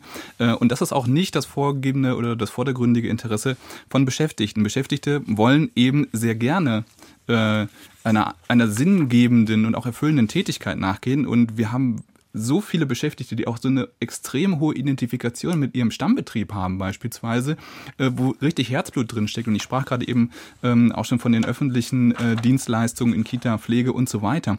Also da sind die Leute doch mit Herzblut dabei. So, und das ist etwas, was Menschen auch gerne in ihrem Leben tun. Was wir dann brauchen gewissermaßen ist eben das Thema Gesunderhaltung. Ich kann es nicht oft genug ansprechen. Das ist einer der wesentlichen Faktoren, die uns jetzt gerade noch mal richtig in den Fachkräftemangel reinbringen. Ich sprach von dem Krankenstand, der sich weiter verschärft, wenn wir so weitermachen wie bisher. Wir brauchen veränderte Arbeitszeitarrangements vor allen Dingen auch. Und dann ist es vielleicht nicht am Bundesarbeitsminister gewissermaßen die Arbeitszeitgesetzgebung äh, irgendwie aufzuweichen äh, und dass wir irgendwie Beschäftigten anheimstellen können, ja, wann, wann wollt ihr denn arbeiten? Wir brauchen auch da natürlich Schutzwelle gewissermaßen. Und die haben ja auch lange Zeit sehr, sehr gut funktioniert und sie werden auch weiterhin gut funktionieren. Was wir nämlich stattdessen tun können, ist doch in, den, in der Sozialpartnerschaft gewissermaßen gute Branchenlösungen auszuarbeiten oder mit den Mitbestimmungsakteuren im Betrieb gute betriebliche Lösungen, die nämlich passgenau sind äh, für die jeweiligen Anforderungen und die Bedürfnisse der Beschäftigten vor Ort ausarbeiten. Wir brauchen keine flächendeckende äh, Ausweitung von Arbeitszeitgesetzen, die nur dann gewissermaßen dazu führen, dass dann Tür und Tor geöffnet ist. Gewissermaßen die Leute, die sich nämlich nicht und schlecht wehren können. Und wir sprachen gerade von den ähm, Arbeitstätigkeiten, wo Leute wirklich gut, äh, äh, ähm, gut bestimmen können über, über das, was sie tun. Das haben wir doch gar nicht an allen Stellen. Das heißt, diese Beschäftigten müssen wir doch irgendwo schützen und dafür ist das Arbeitszeitgesetz eben auch da. Mhm. Martin Hoffmann aus der Nähe von Hamburg ist am Telefon. Herr Hoffmann, ich grüße Sie. Guten Tag, hallo. Hallo. Wie blicken Sie auf die Frage, brauchen wir mehr Leistungsbereitschaft in Deutschland?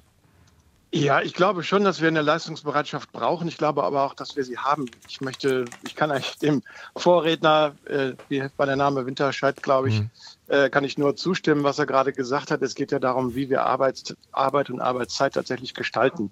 Ich erlebe ähm, sehr viele junge Leute über die Auswahl beispielsweise für Dualstudierende in einem Hamburger Unternehmen. Da erlebe ich extrem motivierte, extrem leistungsorientierte junge Leute, die richtig Lust haben, auch anzupacken. Äh, aber es hängt immer davon ab, wie die Rahmenbedingungen auch sind, auch zu welcher Firma sie denn dann gehen. Wenn die Rahmenbedingungen gut sind, sagen sie ja, da mache ich mit. Äh, und wenn sie nicht gut sind, dann machen sie eben nicht mit. Aber sie sind natürlich bereit, dann, wenn sie Sinnhaftigkeit und gute Rahmenbedingungen sehen, äh, bereit einzusteigen. Und ich erlebe auf der anderen Seite im privaten Umfeld auch äh, viele junge Leute, die als Aktivisten in der Klimabewegung unterwegs sind und die setzen sich mit einer immensen Leistungsbereitschaft für ihre Sache ein. Und auch da geht es um den Sinn. Ähm, und ich glaube, das ist wirklich der Punkt, den wir, den wir da in den, Foto, in den Fokus nehmen müssen äh, wenn wir die jungen Leute gewinnen wollen und wenn wir sie antreiben oder wenn wir sich nicht antreiben, aber wenn wir sie tatsächlich motivieren wollen, aktiv zu werden. Denn am Ende brauchen wir sie. Wir haben einfach immer weniger. Und insofern finde ich dieses Bashing auf die Jugend, die nicht leistungsbereit ist, komplett fehl am Platz. Denn wir müssen es einfach anders gestalten wenn wir unsere Gesellschaft weiterentwickeln ähm, wollen. Ich gebe das, äh, Herr Wolf, gerne auch nochmal an, an Sie weiter. Stichwort äh, Bashing. Ähm, wir haben vor der Sendung auch zusammengesessen und überlegt, äh, wen kennen wir so im, im Jugendlichen, im jungen Alter. Und wir sind, mein Kollege und ich, wir sind auf sehr, sehr leistungsorientierte junge Menschen äh, auch dabei gestoßen. Deswegen, Herr Wolf, nochmal die Frage an Sie. Wird da medial der Generation Y, Z etwas unterstellt, was vielleicht so gar nicht stimmt, aber was irgendwie so als aufoktroyiert wird, so als Stempel jetzt den der Generation oder den beiden Generationen jetzt mit auf den Weg gegeben wird, so unter dem Motto, die sind halt einfach nicht leistungsbereit, setzen andere Schwerpunkte ähm, und denen ist Work-Life-Balance wichtiger als zum Beispiel vielleicht auch Arbeitserfolg. Ähm, nee, glaube ich nicht. Ähm, es, was mir zu kurz kommt, medial, ist, dass es eben auch junge Menschen gibt, die extrem leistungsbereit sind. Die finden nicht statt medial, sondern äh, es wird eben dieses Phänomen, das es natürlich gibt, keine Frage, da waren wir uns, glaube ich, heute auch alle einig, äh, das wird sehr stark äh, in den Vordergrund gestellt. Aber ich würde mir wünschen, dass vielleicht auch mal medial äh, junge Leute, die leistungsbereit sind, die unglaublich viel schaffen, die äh, Dinge bewegen, dass mal über die berichtet wird und dass die vielleicht dann auch für andere ähm, ein Vorbild äh, darstellen können und vielleicht dann auch erkannt werden als Vorbild und dass äh, andere, viele, viele junge Leute, die eben sagen, wir wollen weniger arbeiten oder wir wollen gar nichts arbeiten, gibt ja auch welche, die sagen, wir wollen gar nichts arbeiten, dass äh, man diese Vorbildfunktion wieder stärker medial präsentiert. Ja, das wäre, wäre aus meiner Sicht wichtig und äh, das findet viel zu wenig statt. Also es wird immer nur darüber berichtet, die Leute wollen nicht mehr arbeiten, die wollen nur vier Tage arbeiten, die wollen vollen Lohnausgleich. Also mehr Differenzierung, äh, sagen genau, Sie auf jeden Fall. Mehr Differenzierung, Herr, deutlich mehr Differenzierung. Hm, ja. Herr Hoffmann, erstmal herzlichen Dank. Ich würde nämlich ganz gerne Mail äh, auch noch mit hineinnehmen in die Runde, von denen es durchaus auch mehrere gibt. Ich finde es höchst unfair, unfair, jetzt über die jüngere Generation herzuziehen und ihnen eine unzureichende Arbeitsmoral vorzuwerfen. Natürlich erbt die jüngere Generation viel, aber was hat die ältere denn geleistet? Umwelt ruiniert, Rohstoffreserven ausgeplündert, Klima ist hinüber, der Staat bis an die Kante verschuldet. Sollen die Kinder jetzt den Karren aus dem Dreck ziehen, weil es die Älteren nicht einmal schaffen, auf ein Stück Wohlstand und Bequemlichkeiten zugunsten der Allgemeinheit zu verzichten? Ich gebe das jetzt auch mal an die Babyboomer-Generation, Herr Wolf, äh, auch noch mal weiter. Also da wird ja durchaus, wir haben ja über Wohlstand und Erhalt von Wohlstand schon gesprochen, da wird ja durchaus auch ein Fragezeichen hintergesetzt, äh, wenn man schaut, welche Konsequenzen dieser Wohlstand natürlich auch mit sich gebracht hat. Ja, ganz sicher. Ähm, ich meine, dass äh, da Dinge in der Vergangenheit äh, versäumt wurden und äh, auch Fehler gemacht wurden, das ist keine Frage. Darüber braucht man gar nicht reden. Es bringt nur nichts, in die Vergangenheit zu schauen, weil Vergangenheit ändern sie nicht. Sie können lernen aus der Vergangenheit, aber sie ändern sie nicht. Das heißt, sie müssen nach vorne schauen und sehen, wie wir diese Gesellschaft, auch diese Arbeitswelt, unser Land gestalten in der Zukunft. Und wie wir äh, Bedingungen schaffen, dass die Menschen glücklich sind, dass sie auch arbeiten, dass sie äh, das erwirtschaften, was sie brauchen zum Leben äh, und dass wir dabei eben auch einen Anteil natürlich äh, bringen für den Klimaschutz, wobei ich Ihnen ehrlich sage, äh, für mich ist äh, es so, Klimaschutz ist ein globales Thema. Das ist bei mir, ist für mich in Deutschland viel zu präsent. Ähm, wir haben zwei Prozent des äh, globalen CO2-Ausstoßes in Deutschland. Äh, China, äh, Indien und USA haben 65 Prozent. Deswegen bin ich ja ein Verfechter der Industrieproduktion und auch der, der, der Industrie, dass wir Produkte entwickeln, wie äh, tolle Brennstoffzellen oder tolle Elektrofahrzeuge, die wir eben in diesen Ländern dann verkaufen. Damit haben wir Wohlstand in Deutschland, damit haben wir Arbeitsplätze in Deutschland und tun was für den Klimaschutz, weil wir dort in diesen Ländern den CO2-Ausstoß reduzieren. Also insofern äh, verstehe ich schon, dass viele junge Leute so denken und wir müssen einfach schauen, dass wir eine Gesellschaft äh, kreieren und gestalten, die äh, zukunftsfähig ist. Und immer nur nach hinten zu schauen und zu sagen, wir haben es Fehler gemacht, der Vergangenheit ändert nichts. Aber die Jungen müssen, so habe ich das verstanden, den Karren aus dem, aus dem Dreck äh, ziehen. Äh, nachvollziehbar, diese Einstellung, Herr Winscheid-Profiter? Ja. Ja, also das, worüber wir hier diskutieren, ist eigentlich ja nur eine Verlagerung dieses wahren Generationenkonflikts und den gibt es ja immer. Also irgendwie versucht sich doch die Folgegeneration von der äh, vorhergehenden abzugrenzen, natürlich die Jungen von den Älteren und die Kinder von ihren Eltern und so weiter. Und was hier zur Sprache kommt, ist doch äh, dieser Konflikt, dass es natürlich schwierig ist, wenn ich jemanden sage, Mensch, du hast dein Leben lang irgendwie äh, im, im Braunkohle gearbeitet äh, und das war alles falsch. Ja, wie soll sich diese Person denn fühlen? Ne? Also das hat ja was Biografisches und wir machen jetzt alles anders und das war schlecht. So, da in diese Moderation müssen wir rein. Das heißt aber nicht, dass sozusagen wir Generationen gegeneinander ausspielen sollten und sagen, die einen sind leistungsbereiter, die anderen nicht und so weiter. Also das ist diese Verlagerung, die hier heute passiert ist und da müssen wir aufpassen. Das ist das eine. Äh, und das andere ist, dass wir eben ähm, dann ähm, wahrnehmen sollten, dass es nicht um mehr oder weniger, sondern um andere Arbeit geht wir wollen anders arbeiten in Zukunft. Und das ist ja auch das, was Herr Wolf jetzt nochmal gerade gesagt hat. Wir müssen uns anpassen. Wir müssen auf einen guten Weg kommen, zum Beispiel auch eine Fachkräftesicherung zu betreiben. Wir wollen vielleicht auch grüner werden. Wir wollen vielleicht auch äh, einen Krankenstand irgendwie reduzieren und so weiter. Kontinuierliche Verbesserung von Arbeit, das ist doch im betrieblichen Sinne und auch im Sinne von Beschäftigten. Und wie kommen wir dahin? Und dafür brauchen wir Lösungen. Und da gibt es an vielen Stellen in Betrieben und Branchen schon tolle Lösungen. Und eben die Vier-Tage-Woche gehört auch dazu, wie wir jetzt in einer äh, Studie oder mehreren Studien schon ähm, die deutschlandweit jetzt auch äh, gestartet wird, ähm, sehen können.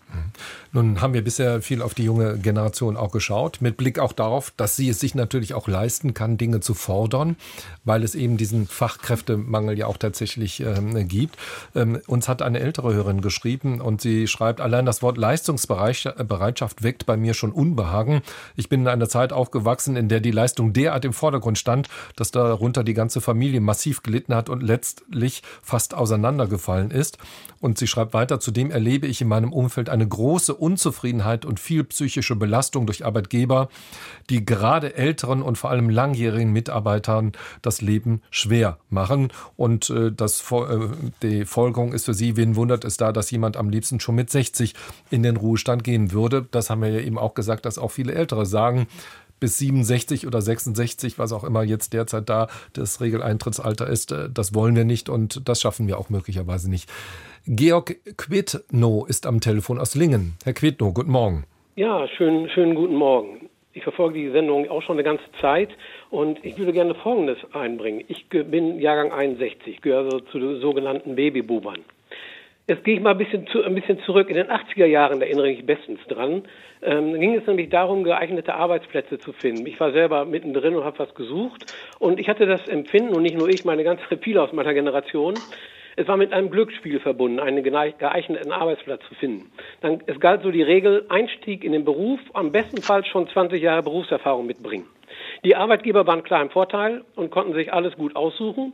Mit den Löhnen war es entsprechend. Dann kam oft der Spruch, wenn Sie die Bedingungen nicht annehmen, können sie ja gehen. Es gibt genug andere, sind genug auf, auf der Straße.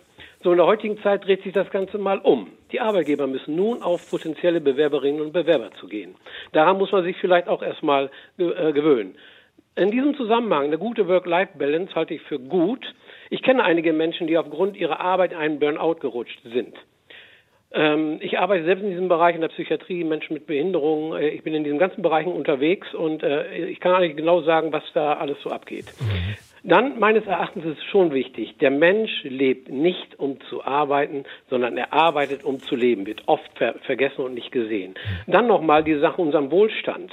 Es wird seit Jahren, und da kann man sich an die Armutsforscher wenden, die kennen sich da auch bestens aus, die Schere zwischen Arm und Reich geht bei uns permanent zugunsten der Reichen auseinander. Ich will hier keinen wäschen, aber das ist Fakt. Wir haben den größten Niedriglohnsektor Europas. Dann braucht man sich auch nicht wundern, wenn der Wert der Arbeit in der Ansicht vieler Menschen sinkt. Und dann finde ich das ziemlich einseitig, ist Gott sei Dank an einigen Stellen schon gesagt worden, wenn eine sogenannte Generation Z, ich sag mal, kreiert, kreiert wird, damit man sie besser diskreditieren kann. Ich muss ganz ehrlich sagen, ich habe drei Kinder, zwei studieren, die eine geht aufs Abi zu. Äh, die geben sich große Mühe, äh, sich einzugeben, äh, Fachwissen zu entwickeln und auch einen Arbeitsplatz zu finden. Ähm, das wissen wahrscheinlich viele auch, wie schwierig es ist, an Studienorten Wohnungen zu finden, dazwischen zu kommen, etc., was dazugehört und viele andere Probleme. Also Sie stellen da viel Engagement und viel Leistungsbereitschaft auch, auch fest. Herr Quito, ich muss mal mit Blick, weil wir noch sieben Minuten Kein haben. Kein Thema, ich könnte mal Vortrag drüber halten, aber okay. Mhm, mhm. Genau, aber das ist ja auch wichtig, das ist eben ja auch schon angesprochen worden. Was ich ganz interessant finde, weil wir hatten kurz vor der Sendung ähm, äh, darüber gesprochen, Herr Winscheid äh, Profeta, Sie sind ja hier mit auch im Studio. Äh, warum gibt es diese Begriffe Generation Y, Generation Z? Nun äh, sagt Herr Quetno, das wird gemacht und die sind kreiert worden, damit man sie besser diskreditieren kann? Ähm, Fragezeichen. Ja, so weit würde ich vielleicht nicht gehen, aber was dahinter steckt, ist natürlich ähm, dieser Wunsch, vielleicht auch Generationen voneinander besser äh, abgrenzbar machen zu können. Das heißt, ähm, ihnen Namen zu geben. Und das hat ja irgendwann mal angefangen mit dieser Generation Golf, vielleicht war es davor auch, aber da hängt ähm, mitunter auch so ein bisschen ähm, was Markt Forschungs-, Marktanalytisches äh, mit hinten dran, äh, weil man damit eine Zielgruppe sozusagen tatsächlich kreieren kann, die vielleicht für bestimmte Produkte und so weiter zugänglich gemacht werden soll. Insofern ist immer die Frage, was solche Abgrenzungen eigentlich bringen. Nochmal, es gibt sicherlich Generationenkonflikte. Bei der Arbeit können wir sie nicht so sehr beobachten. Eher haben wir da einen gleichbleibenden Trend oder ähnliche Ansprüche in allen und über, äh, über alle Altersgruppen hinweg. Bei anderen Dingen, ich sagte gerade dieses biografische, dieses Was hast du in deinem Leben gemacht, ähm, sozusagen das zu hinterfragen, das ist sicherlich äh, Teil von Folgegenerationen und darauf beruht ja auch unser gesellschaftlicher Wandel. Wir wollen ja weiterkommen äh, gewissermaßen und dann möglicherweise auch was verändern. Herr Quintno, erstmal herzlichen äh, Dank Ihnen. Ähm, Herr Wolf, wenn wir gegen Ende der Sendung ähm, auf das schauen, was Sie ja auch angesprochen haben. Stichwort Leistungsbereitschaft. Wir brauchen ähm, einen anderen Zugang und auch vielleicht eine andere Bewertung auch von, von Arbeit. Nun habe ich gelernt, auch ähm, in dieser Sendung über alle Generationen hinweg, dass es durchaus schon den Wunsch auch gibt, flexibler zu arbeiten, vielleicht weniger zu arbeiten. Die Frage der Sinnhaftigkeit auch, die stärker nochmal auch hier in den Raum auch gestellt wurde, auch heute von, von Hörerinnen und Hörern. Werden wir das hinbekommen als Wirtschaft in Deutschland? Mit dieser Entwicklung auch klarzukommen, auch mit Generationen klarzukommen, für die Arbeit und äh, Freizeit, Arbeit und Privatleben vielleicht in einer anderen Balance steht, als das bei den Babyboomern der Fall war? Also ich glaube das schon. Ja. Ich bin immer äh, sehr positiv gestimmt. Ja. Ich bin kein negativer Mensch, sondern positiver Mensch. Und ich glaube, äh, dass wir äh, die Dinge hinbekommen. Ich glaube, dass wir auch den Industriestandort Deutschland erhalten können, wenn wir da alle zusammenwirken. Das ist, äh, es sind nicht nur die Arbeitgeber, das sind auch die Gewerkschaften, also die Sozialpartner. Es ist natürlich auch die Politik, das ist die Gesellschaft insgesamt, das sind die Familien, die Menschen in unserem Land wenn wir alle gemeinsam daran arbeiten, eine Vision zu entwickeln und ein Ziel zu entwickeln und zu sagen, so wollen wir in der Zukunft leben, äh, dann kriegen wir das hin. Aber es gehört natürlich dazu Leistungsbereitschaft und Arbeit, weil das schafft Wohlstand, das schafft Arbeitsplätze, das sichert Arbeitsplätze. Und wenn wir das als gemeinsamen Nenner haben und auf Basis dieses gemeins dieser gemeinsamen äh, Basis dann versuchen, Modelle zu entwickeln, auch für die Zukunft, auch für junge Menschen, alternative Modelle, Arbeitsmodelle, aber das Thema Leistung und Arbeit muss immer gegeben sein. Das muss der kleinste gemeinsame Nenner sein, den wir haben. Und darauf bauen wir dann neue Modelle auf für die Zukunft. Herr Winscheid, Propheta, die Frage der Sendung äh, oder zumindest die, Über die Oberzeile lautet ja die Gefahr des wirtschaftlichen Abstiegs. Nun könnte man ja denken, wenn wir weniger Arbeitskräfte haben und wenn wir die, die wir haben, auch noch weniger arbeiten wollen, im Vergleich, wir haben eben über Indien und andere Länder auch äh, gesprochen, dann wird das Konsequenzen haben. Das wird Folgen haben für unseren Wohlstand, das äh, wird äh, Folgen dafür haben, ob wir möglicherweise auch technologisch abgehängt werden. Sehen Sie die Gefahr? Nein, die Gefahr äh, sehe ich nicht, sehen wir nicht. Tatsächlich ganz im Gegenteil die Evidenz, die vorliegt, und wir sind gerade dabei, weitere Evidenz dazu, also wissenschaftliche Befunde dazu vorzulegen, ist, dass Arbeitszeitverkürzung tatsächlich ein gutes und probates Mittel ist, um wirtschaftliche Stabilität sicherzustellen und auch gegen Fachkräfteengpässe gewissermaßen anzukommen. Warum? Aber muss, nun muss ja diese Arbeitszeitverkürzung, wenn man sagt, okay, bei vollem Lohnausgleich, das mhm. sind ja oft auch, ist ja oft die Forderung auch der Gewerkschaft, das muss natürlich im Sinne von Herrn Wolf erwirtschaftet werden. Auch Richtig. Wie wird es erwirtschaftet? Ich sagte ja gerade, die Evidenz dazu, die vorliegt, und dazu haben wir zum Teil ähm, schon Studien aus Island, dazu haben wir, also internationale Studien, dazu haben wir Studien der äh, Global Study äh, Four-Day Work Week. Wir haben jetzt die äh, in Deutschland äh, angestoßene äh, Studie zur Vier-Tage-Woche, wo es, und wir haben auch selber übrigens ähm, in Deutschland zum Beispiel mit der 35-Stunden-Woche in manchen Branchen schon verkürzte Arbeitszeiten. Und da sehen wir doch, die Produktivität bleibt stabil, mal mindestens. Äh, in den Pilotversuchen zur Vier-Tage-Woche konnte sie stellenweise an vielen Stellen sogar noch gesteigert werden. Und dann ist doch so eine Forderung nach vollem Lohnausgleich auch total gerechtfertigt. Was ist der Outcome gewissermaßen? Zufriedenere, gesündere, produktive Beschäftigte und eine stabile Wertschöpfung, wenn nicht sogar gesteigert. Das hört sich nach einer Win-Win-Situation an gewissermaßen. Deswegen herzliche Einladung an alle Betriebe und Beschäftigte, dieses Modell einmal auszuprobieren. Also da liegen doch jetzt irgendwie Befunde vor, die in eine positive Richtung weisen. Herr Wolf, knappe Minute. Werden wir diesen Weg, über den wir hier auch gesprochen haben, gehen ohne Wohlstandsverlust? Vielleicht noch äh, eine kurze Antwort. Das glaube ich nicht. Also wenn wir den Weg so gehen, wie es jetzt auch gerade beschrieben wurde, äh, mit einer Vier-Tage-Woche mit vollem Lohnausgleich, dann werden wir einen Wohlstandsverlust erleiden. Wir werden auch Industrie verlieren, weil viele Betriebe dann abwandern werden in Ländern, wo eben äh, mehr gearbeitet wird für das gleiche Geld. Äh, das wird nicht funktionieren. Und äh, deswegen wünsche ich mir, dass wir da einen vernünftigen, eine vernünftige Basis finden. Und äh, da sieht man wieder, wie gesagt, ich bin schon auch ein, Anhänger von wissenschaftlichen Untersuchungen, aber äh, wenn Sie in der Praxis einfach Ihre Gewinn- und Verlustrechnung nehmen im Unternehmen und sehen, dass Sie in vier Tagen die gleichen Personalkosten haben wie an fünf Tagen, dann wird sich das auf die G&V auswirken, nämlich unterm Ergebnis wird weniger Gewinn stehen, damit weniger Steuern für Deutschland, damit weniger Sozialabgaben und damit weniger Wohlstand. Okay, also da gibt's unterschiedliche Meinungen äh, zu, äh, mit Blick auch nochmal auf Herrn Winscheid äh, Profeta. Ich danke Ihnen beiden und denen, die mit dabei waren, als Expertinnen, Experten, aber auch Ihnen als Hörerinnen und Hörer, die uns ihre Erfahrungen auch zum Thema geschildert haben. Ihre Meinung, brauchen wir mehr Leistungsbereitschaft in Deutschland? Das war die Sendung Agenda am Mittwochvormittag. Am Mikrofon verabschiedet sich Michael Röhl.